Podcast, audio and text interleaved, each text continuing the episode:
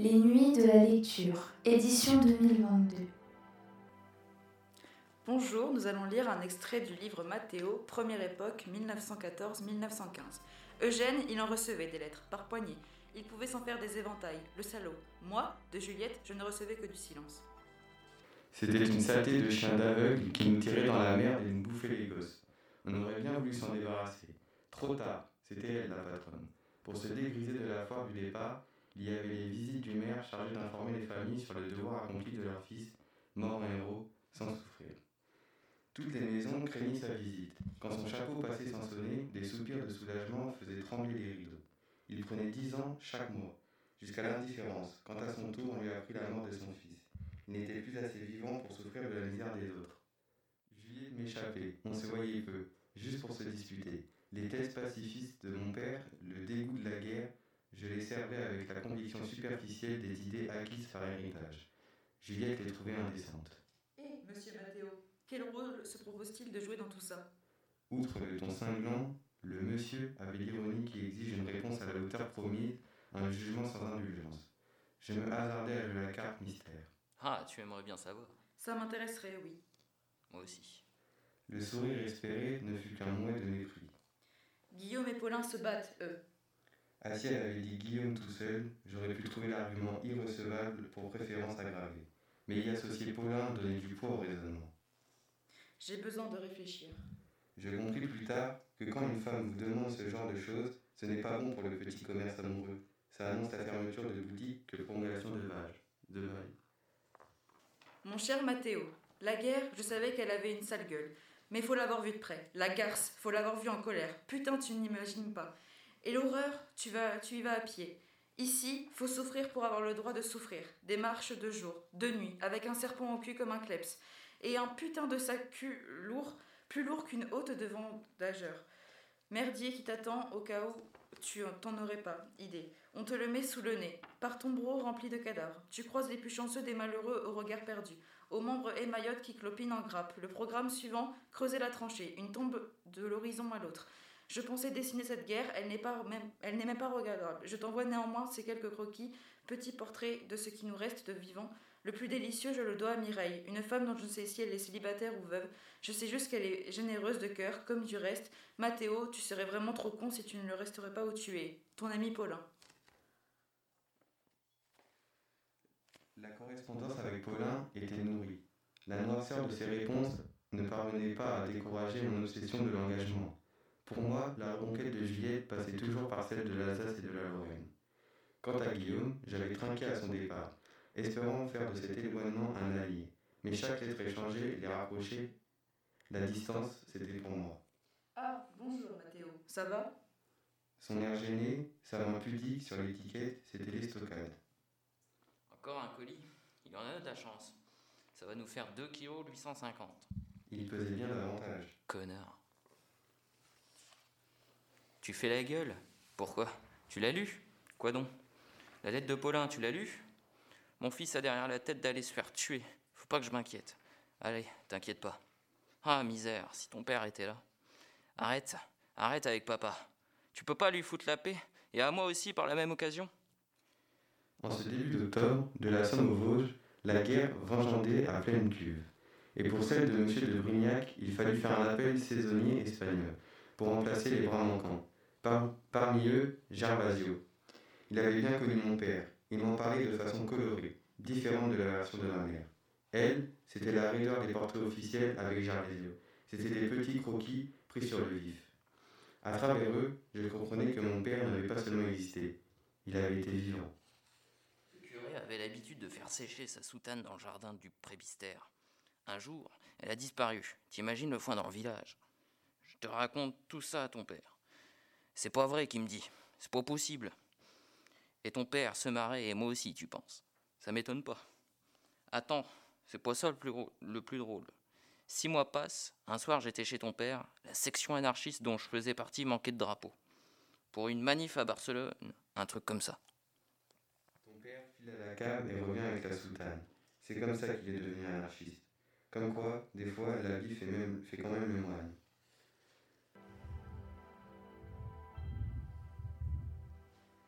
Jean-Pierre Gibra, Mathéo, Deuxième époque, 1917-1918. Bande dessinée créée en 2000. Au moment de risquer sa peau, on se demande si c'est une bonne idée d'avoir des idées. On se dit finalement, la révolution, c'est la guerre avec des prétentions d'idées, pas plus. L'imprimerie avait été autorisée à rouvrir, une indulgence bolchevique. Pour les en remercier, on tirait à boulet rouge sur leur vision hégémonique du pouvoir, à, longueur de page. Les machines tournaient à plein, les fusils à portée de, de pogne pour calmer une éventuelle nouvelle poussée de susceptibles léninistes.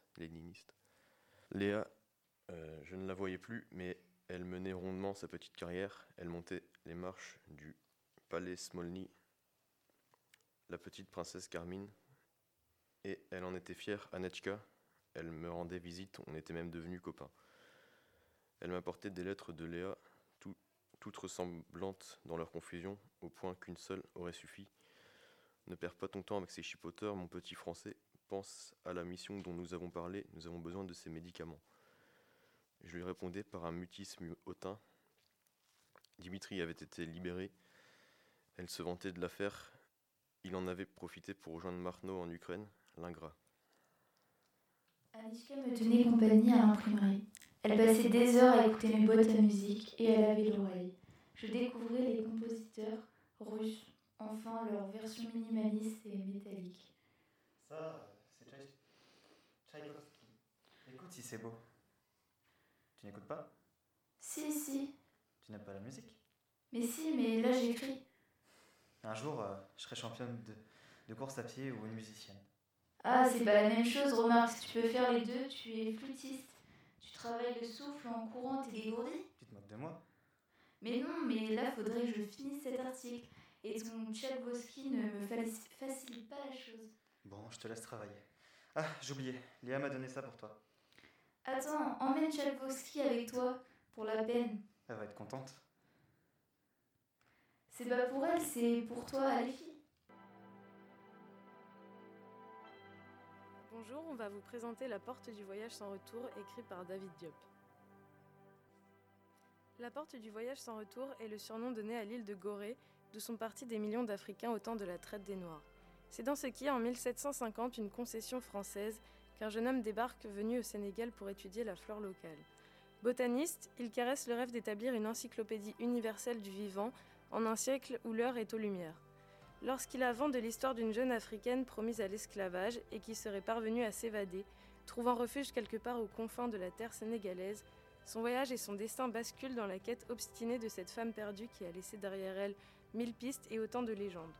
S'inspirant de la figure de Michel Adanson, naturaliste français, David Diop signe un roman éblouissant, évocation puissante d'un royaume où la parole est reine, odyssée bouleversante de deux êtres qui ne cessent de se rejoindre, de s'aimer et de se perdre, Transmission d'un héritage d'un père à sa fille, destinataire ultime des carnets qui relatent ce voyage caché.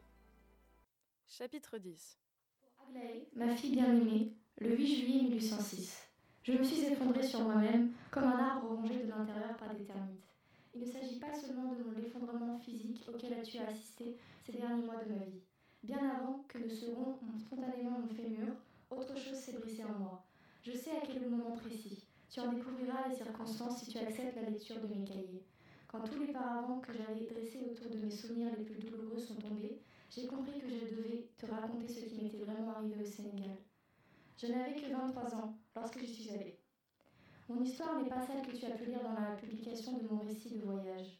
Il ne s'agit plutôt de te narrer ma jeunesse, mes premiers regrets, mes derniers espoirs. J'aurais aimé que mon père me raconte sa vie, sans vergogne et sans pudeur, comme je le fais pour toi. Je te dois la vérité, pour espérer que tu exauces mes dernières véritables volontés. Je ne suis pas certain d'avoir mesuré toutes les conséquences pratiques. À toi, ma chère Aglaé, de leur donner corps, de les réinventer sur le moment, quand tu feras face à la personne que je te demande d'aller rencontrer pour moi. Tout dépendra sans doute de ta lecture de mes cahiers.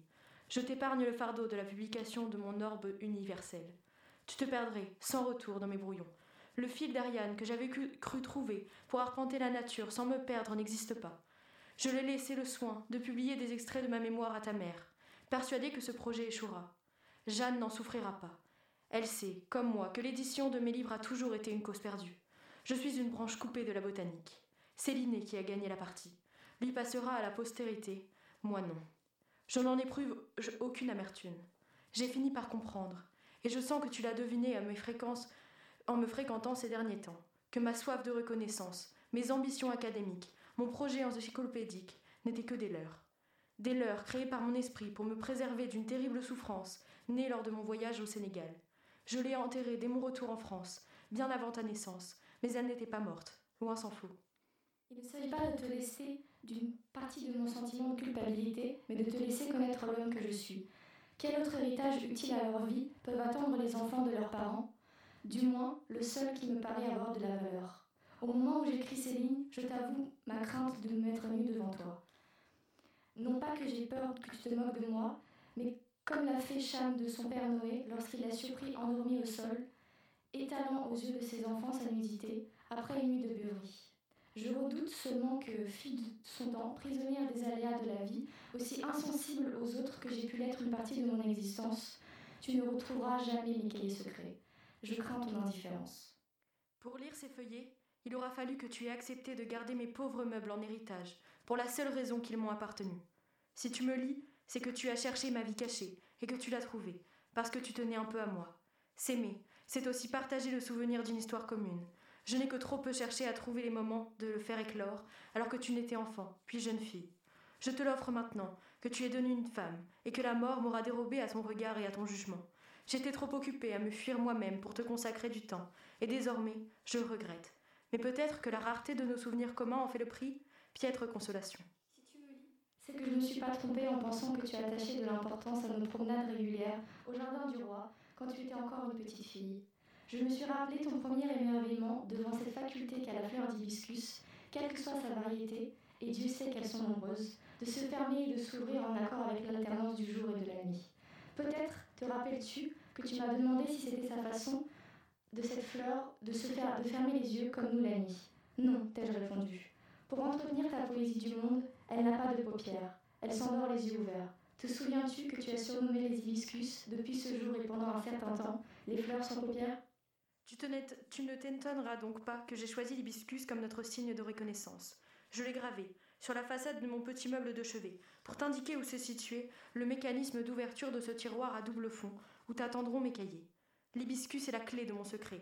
Et, si tu l'as trouvé, c'est que j'ai dû te faire aimer les quelques heures que nous avons passées ensemble à contempler cette merveille de la nature. J'espère de tout mon âme que tu liras un jour ces lignes qui ouvrent le récit de mon voyage sans nom. Je te laisse le soin de lui donner un titre. Lis-le avec indulgence. Je souhaite que tu y trouves matière de t'alléger du poids inutile communément attaché à leur vie par la plupart des hommes et des femmes, comme si elle n'était pas déjà assez pesante, celui des préjugés. Michel Adanson. Bonjour, nous allons vous présenter la bande dessinée Salinger avant la cœur dont le texte est de Valentina Grande et les dessins de Eva Rossetti.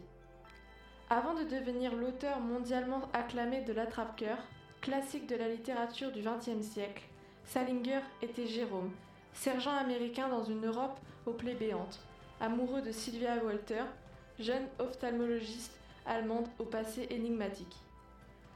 Salinger fut un auteur extrêmement secret. Débuté comme une enquête autour de l'insaisissable Sylvia, Valentina Grande a tenté, à travers de ce roman graphique, de percer le mystère de cette histoire d'amour. Avec Eva Rossetti, elle reconstitue les arcanes de leur intimité et fait de ce fragment de vie un rôdement, éclairant d'un jour nouveau la personnalité de cet auteur majeur. Genève, 1948. Notre vie est rythmée par les années, mais ce sont les jours. Sylvia, c'est bien vous? Docteur Hens, quel plaisir. Je peux? Bien sûr, je vous en prie. Mes félicitations. C'est difficile de continuer ses études après la guerre. Vous étudiez toujours la philosophie? L'ophtalmologie. Ne dit-on pas, que les yeux sont le miroir de l'âme? Bon, Sylvia, je ne sais pas, vous, je ne vais pas vous retenir plus longtemps. C'était un plaisir de vous revoir, docteur Hens. Le plaisir a été pour moi. Sa consistance à notre histoire, certains plus que d'autres. Ils nous font comprendre que la vie est une perpétuelle quête de sens. Je n'arrive pas à y croire, le voilà enfin. Et que nous sommes irrémédiablement liés aux autres. Des années plus tard, si on lui avait demandé de quelle couleur était cet après-midi-là, Sylvia aurait répondu jaune, sans hésitation. L'après-midi où elle avait lu la nouvelle de Jérôme et avait rencontré sur la plage une petite fille prénommée Sibylle. Et surtout Seymour Glass, un ancien combattant fatigué, mais pas plus que ce qu'il était disposé à admettre. Elle avait si souvent vu Jérôme dans cette position. Je suis Capricorne. Lis-moi encore une fois ce vers en allemand. Je ferme les yeux, juste un instant. Tout ce que tu as à faire, c'est d'ouvrir les yeux bien grands pour voir le poisson banane. C'est le jour rêvé pour en voir. Je n'en vois aucun. Regardez, c'est déjà cherché. Le regard précède le désir, que certains considèrent comme un mirage. Encore une fois en allemand. D'autres comme une illusion. Cet après-midi-là, Sylvia chercha avidement quelque chose de parmi les mots de Jérôme. Se souvenait-il encore d'elle? Elle ne garda de sa lecture qu'une nostalgie à la fois douce et amère. Tu as réussi, Jérôme, c'est parfait. Un bon dimanche de fiançailles, un roman historique de Sébastien Japrisot qui est paru le 6 septembre 1991 aux éditions de Noël et a reçu la même année le prix Interallié. Cinq soldats français condamnés à mort en course de guerre, aux bras liés dans le dos. Cinq soldats qu'on a jetés dans la neige de Picardie un soir de janvier 1917, devant la tranchée ennemie, pour qu'on les tue. Toute une nuit et tout un jour, ils ont tenté de survivre. Le plus jeune était un bleuet. Il n'avait pas vingt ans. À l'autre bout de la France, la paix venue, Mathilde veut savoir la vérité sur cette ignominie. Elle a vingt ans elle aussi. Elle est plus désarmée que quiconque mais elle aimait le bleuet d'un amour à l'épreuve de tout. Elle va se battre pour le retrouver mort ou vivant, dans le labyrinthe où elle l'a perdu. Tout au long de ce qu'on appellera plus tard les années folles, quand le jazz aura couvert le, roulement des tambours, ses recherches seront ses fiançailles. Mathilde y sacrifiera ses jours, et malgré le temps, malgré les mensonges, elle ira jusqu'au bout de l'espoir intensif qui la porte. Plus intensément que jamais, l'auteur de l'été meurtrier, de la dame dans l'auto, de la passion des femmes vous donne rendez-vous avec, l'émotion, la dérision, le bonheur et la magie de l'écriture. Et surtout, on découvre dans ce livre, obstiné et fragile à la fois, attachante, bouleversante, une Mathilde qui, prendra place dans le cœur parmi les héroïnes les plus mémorables de l'univers romanesque. Il était une fois cinq soldats français qui faisaient la guerre, parce que les choses sont ainsi. Le premier, jadis aventureux et gai, portait à son cou le matricule 2124 d'un bureau de recrutement de la Seine. Il avait des bottes à ses pieds, prises en allemand, et ses bottes s'enfonçaient dans la boue, de tranchée en tranchée, à travers le labyrinthe abandonné de Dieu qui menait aux premières lignes. L'un suivant l'autre et peinant à chaque pas, ils allaient tous les cinq vers les premières lignes, les bras liés dans le dos. Des hommes avec des fusils les conduisaient, de tranchée en tranchée, floc et floc des bottes dans la boue prise en allemand, vers les grands reflets froids du soir, par-delà les premières lignes, par-delà le cheval mort et les caisses de munitions perdues, et toutes ces choses ensevelies sous la neige. Il y avait beaucoup de neige, et c'était le premier mois de 1917 et dans les premiers jours. Le 2124 avançait dans les boyaux en arrachant, pas après pas, ses jambes de la boue, et parfois l'un des bonhommes l'aidait en le tirant par la manche de sa vieille capote, changeant son fusil d'épaule, le tirant par le drap de sa capote raidie, sans un mot, l'aidant à soulever une jambe après l'autre, hors de la boue, et puis des visages. Il y avait des dizaines et des dizaines de visages, tous alignés du même côté dans les boyaux étroits, et des yeux cernés debout fixés au passage des cinq soldats épuisés qui tiraient tout le poids de leur corps en avant pour marcher, pour aller plus loin vers les premières lignes. Sous les casques, dans la lumière du soir par-delà les arbres tronqués, contre les murs de terre perverse, des regards muets dans des cernes de boue qui suivaient un instant, de proche en proche, les cinq soldats au brasier avec de la corde. Lui, le 2124, dit l'Esquimau, dit aussi Bastoche, il était menuisier, au beau temps d'avant. Il taillait des planches, il les rabotait. Il allait boire un blanc sec entre deux placards pour cuisine. Un blanc chez Petit Louis, rue Amelot, à Paris. Il enroulait chaque matin une longue ceinture de flanelle autour de sa taille, des tours et des tours et des tours. Sa fenêtre s'ouvrait sur des toits d'ardoise et des envols de pigeons. Il y avait une fille aux cheveux noirs dans sa chambre, dans son lit, qui disait Qu'est-ce qu'elle disait? Attention au fil. Il avançait, la tête nue vers les tranchées de première ligne, les cinq soldats français qui faisaient la guerre, les bras liés avec de la corde détrempée et raidis comme, comme les draps de leur capote, et sur leur passage, quelquefois, une voix s'élevait, une voix tranquille, jamais la même, une voix neutre qui disait Attention au fil. Il était menuisier, il était passé en conseil de guerre pour mutilation volontaire, on avait trouvé des morsures de poudre sur sa main gauche blessée, on l'avait condamné à mort. Ce n'était pas vrai. Il avait voulu arracher de sa tête un cheveu blanc. Le fusil, qui n'était même pas le sien, était parti tout seul, parce que de la mer du Nord aux montagnes de l'Est, depuis longtemps, la labyrinthe creusée par les hommes n'abritait plus que le diable. Il n'avait pas attrapé le cheveu blanc. En quinze, on lui avait donné une citation et de l'argent pour des prisonniers. Trois. Le premier en Champagne. Les mains levées, ouvertes, une mèche jaune sur un œil, vingt ans. Et il parlait français. Il disait Qu'est-ce qu'il disait? Attention au fil. Les deux autres étaient restés près d'un des leurs qui achevait de mourir. N'importe quoi dans le ventre, des éclats de feu, des éclats de soleil, des éclats. Sous une carriole à moitié incendiée, avec leur calot gris bordé de rouge, se traînant sur les coudes, leur calot pas tombé, soleil ce jour-là, camarades. C'était tout, au fin fond de l'été 15, quelque part. Une fois, il était descendu d'un train dans un village et, sur le quai de la gare, il y avait un chien qui aboyait, aboyait contre les soldats.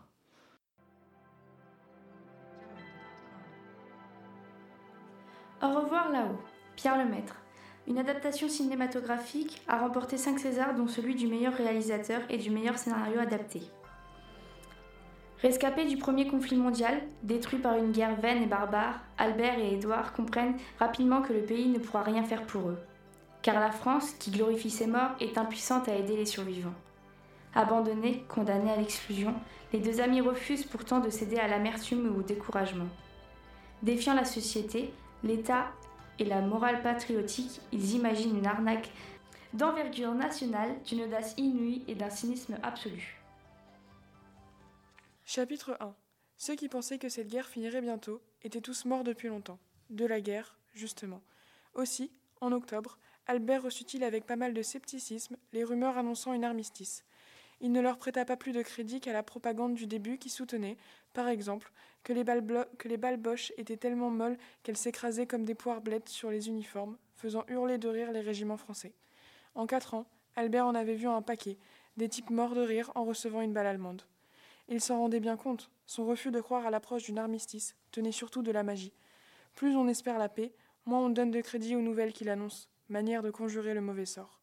Sauf que, jour après jour, ces informations arrivèrent par vagues de plus en plus serrées, et que, de partout, on se mit à répéter que la guerre allait vraiment prendre fin. On lut même des discours, c'était à peine croyable, sur la nécessité de démobiliser les soldats les plus vieux qui se traînaient sur le front depuis des années. Quand l'armistice devint enfin une perspective raisonnable, l'espoir d'en sortir vivant commença à tarauder les plus pessimistes. En conséquence de quoi, question offensive, plus personne ne fut très chaud. On disait que la, que la 163e division allait tenter de passer en force de l'autre côté de la Meuse. Quelques-uns parlaient encore d'en découdre avec l'ennemi, mais globalement, vu d'en bas du côté d'Albert et de ses camarades, depuis la victoire des Alliés dans les Flandres, la libération de l'île, la déroute autrichienne et la capitulation des Turcs, on se sentait beaucoup moins frénétique que les officiers. La réussite de l'offensive italienne, les Anglais à tourner les Américains à Châtillon, on voyait qu'on tenait bon bout. Le gros de l'unité se mit à jouer la montre et on discernait une ligne de partage très nette entre ceux qui, comme Albert, auraient volontiers attendu la fin de la guerre, assis là tranquillement avec le barda, à fumer et à écrire des lettres, et ceux qui criaient de profiter des derniers jours pour s'étriper encore un peu avec les boches. Cette ligne de démarcation correspondait exactement à celle qui séparait les officiers de tous les autres hommes. Rien de nouveau, se disait Albert. Les chefs veulent gagner le plus de terrain possible, histoire de se présenter en position de force à la table des négociations. Pour un peu, ils vous soutiendraient que conquérir 30 mètres pourrait réellement changer l'issue du conflit et que mourir aujourd'hui est encore plus utile que mourir la veille. Les Nuits de la lecture, édition 2022.